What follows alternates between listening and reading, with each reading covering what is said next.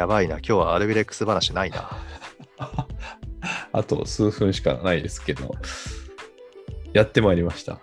週刊アルビレックス。やるんだ。えー 前回は、えっと、ちょっとお話できなかったんですけどね。うんあの、何でしたっけ？あのえ？インタビューとかもね、送ってくださって、うんまだ全部見れてないんですけど、結構長いですね、あれね。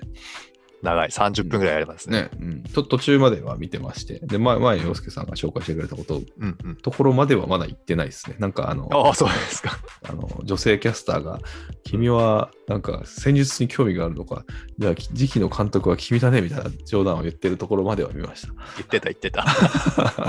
うん私はアイラブとイケメンになっちゃいますみたいなね。んあそうそうそうそうとこまでは そこまでは見ました。はい。で、えっと、前節はね、どうだったですかね？13節ですね。えっ、と、ホームでうん松本山雅をね、迎えてのうん試合だったんですけど、まあ、結果で言えばね、スコアレスドロー、うん今季初のうん。うん、無得点。ああ、本当だ。なるほど。そうですね。うん。うんそういうこともあってかね、あの、うんいや、もうちょっと大丈夫？新潟みたいなのが、あやっぱり内側からも声が出たりしたそうですけどね。でも見てる側も、うんもう点が入んねえなと思ってこう見てましたけどね。うん。最初1回目っていうんですかね、リアルタイムで生放送で見たときは、うん。ああ、ちょっとうまくいってないなと、うん。松本にいいようにやられたんだなと思って見てましたけどね。うん。あの見返してみたら、うん。そんなことなくて、松本は確かに研究して、新潟対策をがっちりやってきましたけど、うん。それに対してちゃんと穴を見つけようとしてたし、うん。穴を発見して攻略もしてたんですよね。うん。数分でしたけど。うん。うん。うん。うん。だから、90分の中で、うん。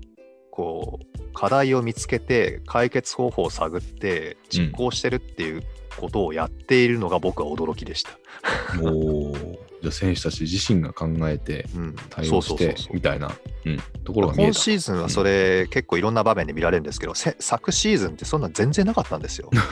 ほうほそれは僕の見る目が養われてないっていうのが一番大きいんですけど、ほだから僕は気づけてなかったっていうのが大きいんですけど、う。うん。なんかね、あそこを狙うのねっていうのがうん。見て取れて、あなるほどな、確かにそこは穴だったよなみたいなのが、へえ。見直してみるとよく分かってきたっていうか。だからチャンスもちゃんと作っていたし、まあ、決めきれなかったのは課題ですけども、うんチャンスは作っていたし、うん。うん。さっきね、森本さんもなんか、あれ？録音前かな、うん。うん。あ危ないシーンって、そんななかったですよねみたいなことを、ねうんうんうんハイライト見ておっしゃってくれてましたけど、うん。ああ、やられたっていうのは確かになかったんですよね。うん。うん。うん。うん。危なかったですけど。うん。なかった。まあ、うん。うそういう課題を今クリアしている最中だっていうことを考えれば、うん問題を見つけて問題を解決している最中に負けていないっていうのはものすごい大事なことだと思うんですよ。本当にそうですね。うん。うん時間もないんで、こんな感じでしょうかね。うん いや、本当にそんな感じですね。うん、負けなかったことがすすごく良かったっていう感じですね。そうです。んそうです。課題も見つかったし。でああいうふうにうん攻略をしようとしてくるっていうんですかね、研究対策をしっかりするしてくるチームは、これからも、ね、出てくるでしょうし、うんそれに対してちゃんとその場その場で解決を試みるっていうのがうん重要だし、そのためのアイデアっていうのは、だからアルベルが授けてるそうなんですよね。うんうんうん選択肢は与えてると。うん実行するのは選手だっていうことをうんうんいいつも言ってるので、うん